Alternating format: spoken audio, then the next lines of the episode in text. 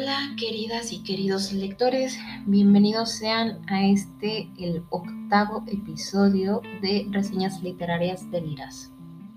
Y bueno, como siempre es un gusto saludarlos y decirles que pues esta vez traemos otra reseña de un libro, de un libro diferente de lo que podríamos estar un poco acostumbrados este, al principio la idea de hacer este espacio había sido como para retomar reseñas de libros juveniles, puesto que eh, me di cuenta que en este espacio de podcast había muchas reseñas respecto a libros clásicos, thrillers, eh, con temáticas un poco más adultas y con análisis más profundos. Entonces yo lo que quería hacer era dar un espacio para que se reseñara literatura juvenil. Pero bueno, en este episodio no es el objetivo. En este episodio se va, voy a retomar, este, bueno, primero les voy a dar un amplio contexto. Acabo de terminar en lo que es esta semana. Eh, resistir al neoliberalismo, comunidades y autonomías de Pilar Calveiro. La verdad es que es un libro que me ha sorprendido bastante de principio a fin en un inicio mm, creo que me enganchó bastante porque toma, bueno, ahorita les voy a hablar como de la estructura del libro, está dividido en tres partes y les voy a contar un poquito de como de qué va cada parte.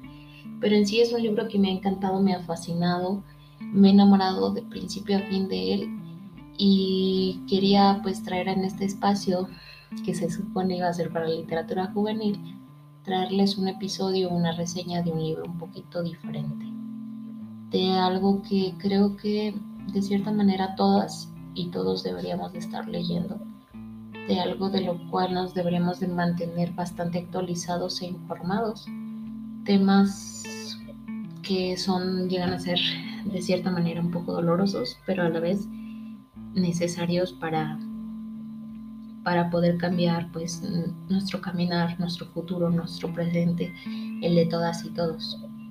Entonces, bueno, sin más, les comento un poco.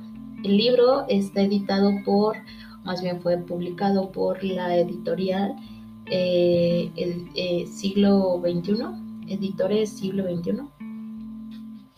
Eh, es un libro de 208 páginas es una, la verdad es que llama mucho la atención la portadita porque son mini manitas. Son muchas manitas en la portada y la verdad fue lo primero que me llamó la atención. Pero bueno, también lo que me llamó la atención fue que decía en grande neoliberalismo. Y realmente pues me gusta leer mucho respecto a estos temas, como de qué va y qué, qué se está haciendo dentro de este sistema económico en el cual hoy en día todos estamos inmersos e inmersas. Entonces, bueno, es una edición bastante sencilla, pero muy bonito. El libro tiene un costo la verdad es que no recuerdo precisamente cuántos cuesta, pero me salió en como 200 pesos mexicanos.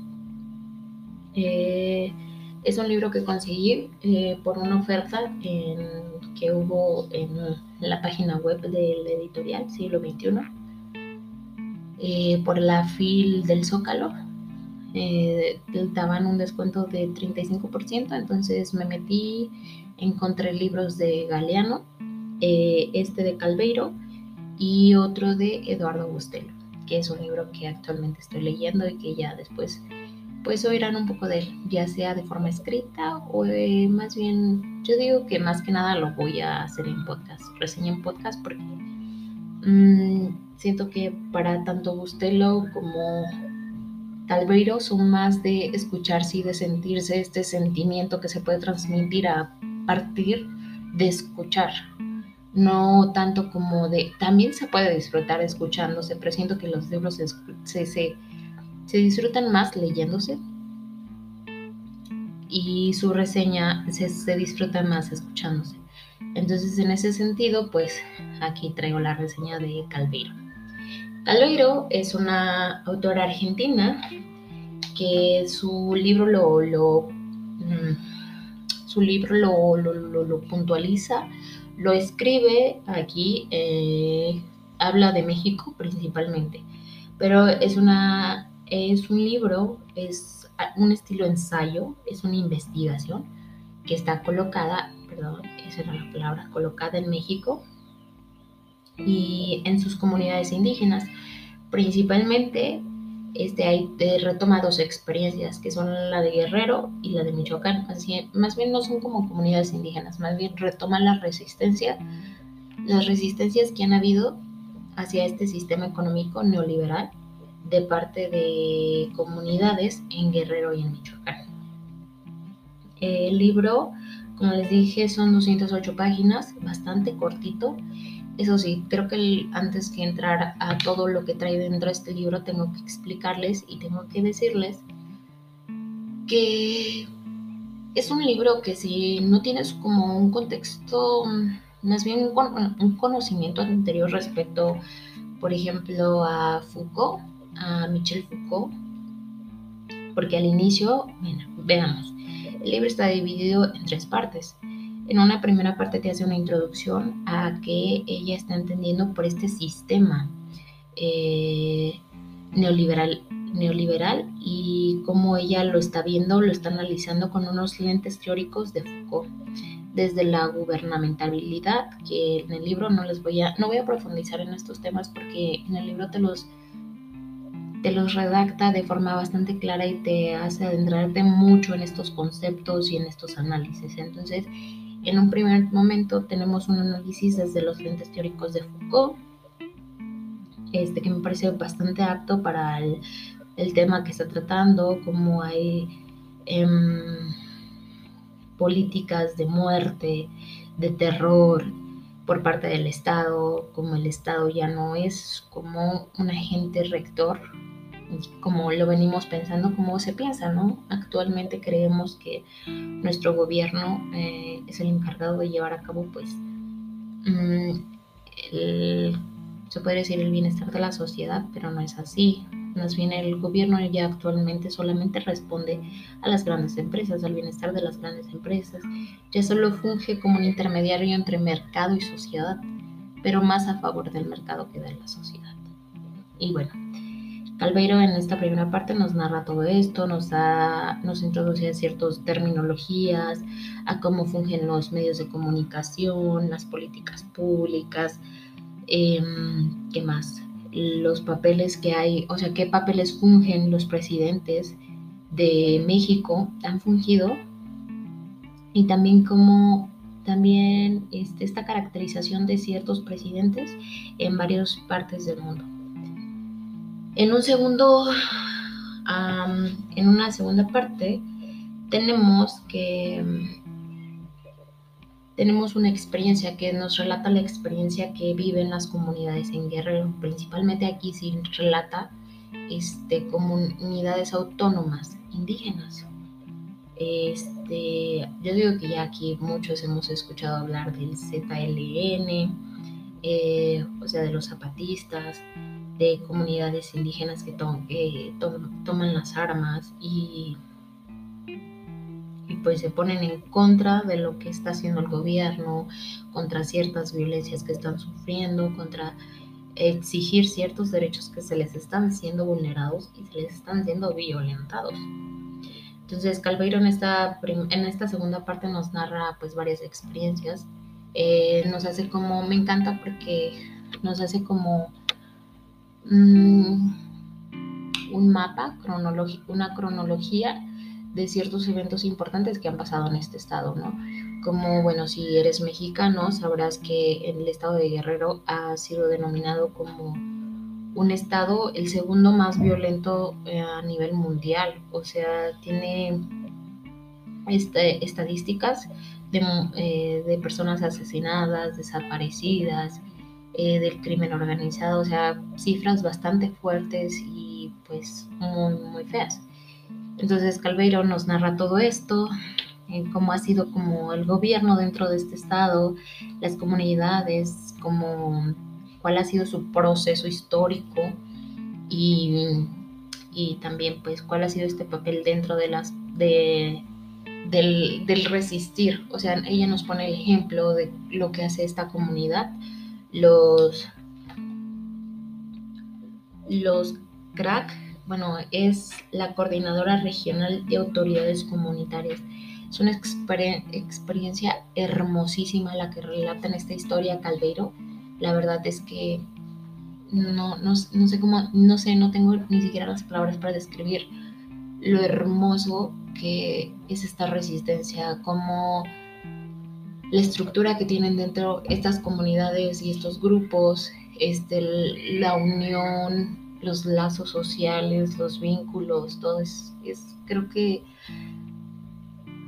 si eres una persona que realmente pues no ha sabido nada de sus comunidades indígenas originarias, este, la verdad es que de sus pueblos originarios, la verdad es que pues necesitan hacerlo, necesitamos aprender a escucharlos, a leerlos, a verlos, a darles la importancia porque tienen unas experiencias que de verdad dan una, una esperanza enorme en el corazón.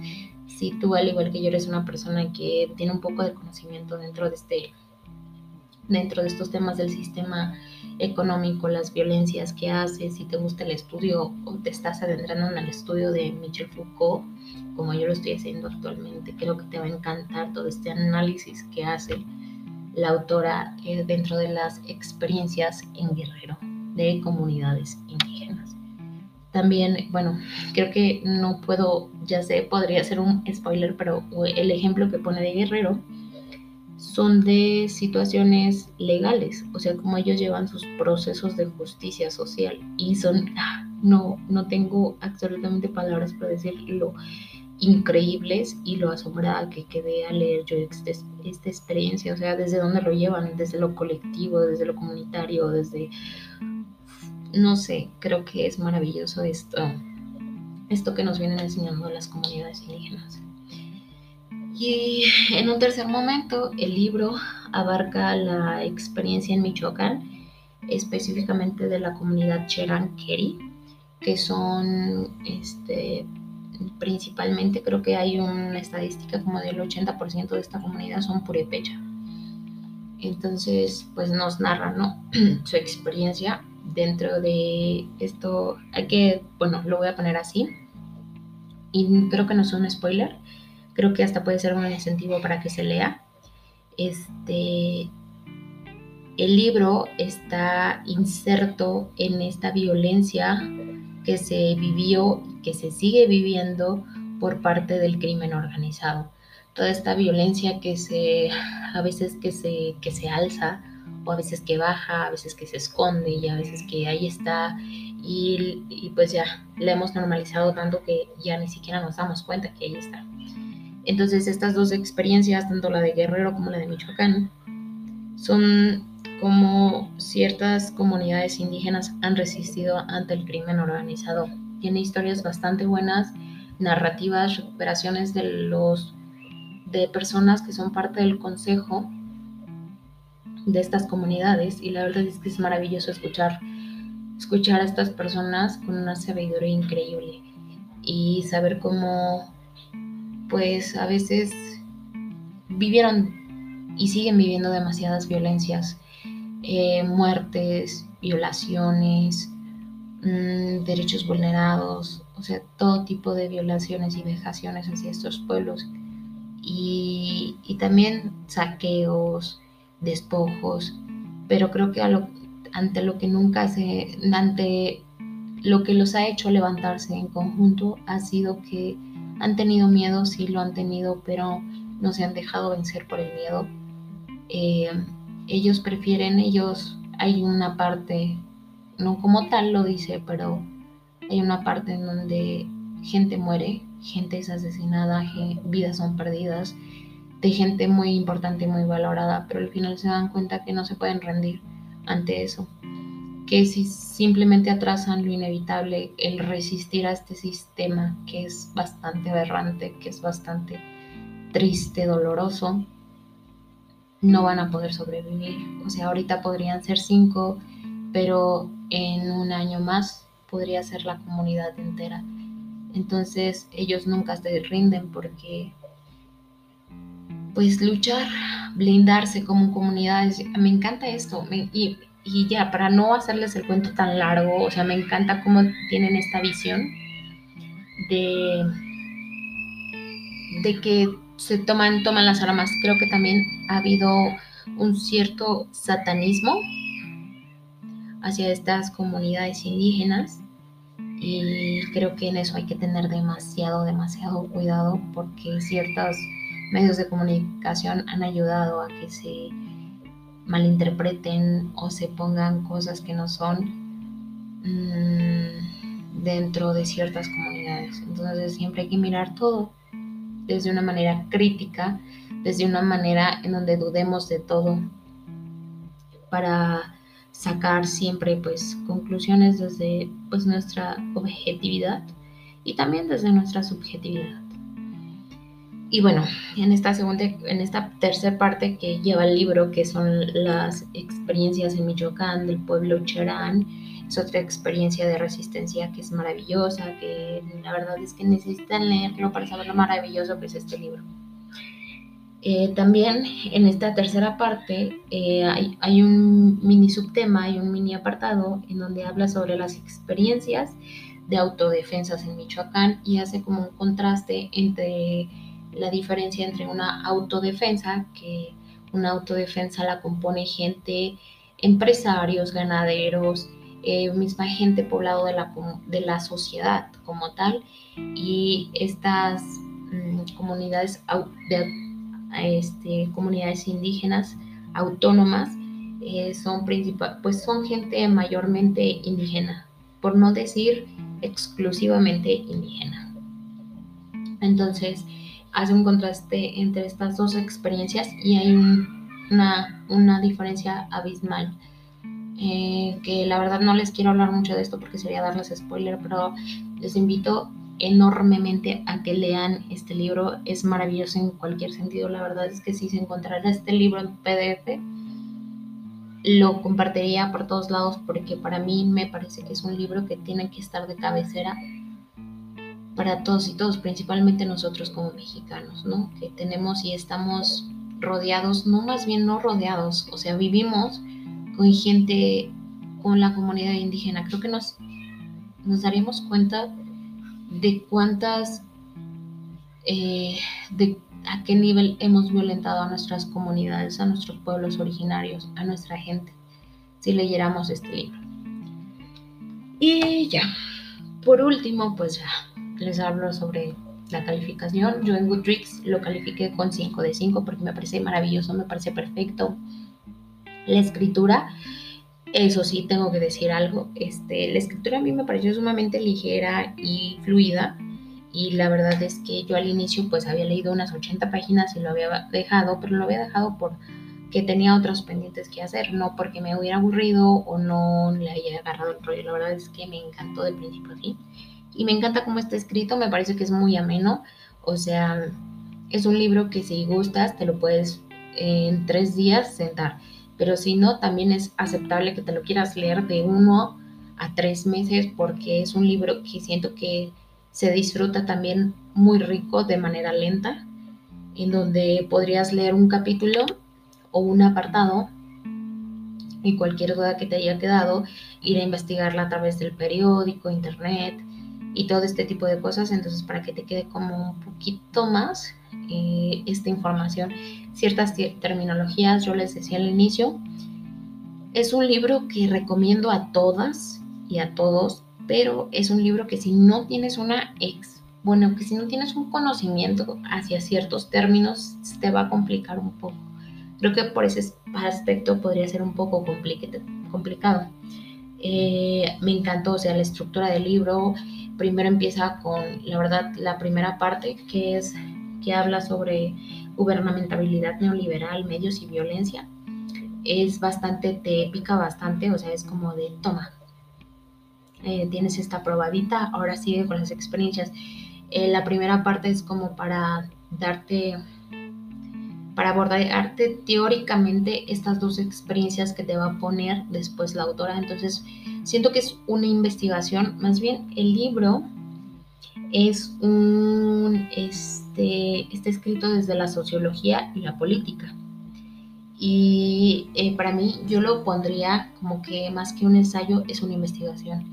Es una investigación porque se podría decir, tiene marco teórico, El marco teórico es su primer apartado y tiene sus resultados y sus resultados son las experiencias. Entonces, en ese aspecto no van a tener, o sea, siento que es una investigación bastante bien hilada y que se convierte en un libro que es sumamente necesario leer y es bastante ameno. Pero como les digo, si no tienen conocimiento en ciertos términos, posiblemente se les complique, pero aún así yo no digo que sea imposible leerlo y que no por eso no lo hagan, sino que más bien sería una lectura un poquito más lenta.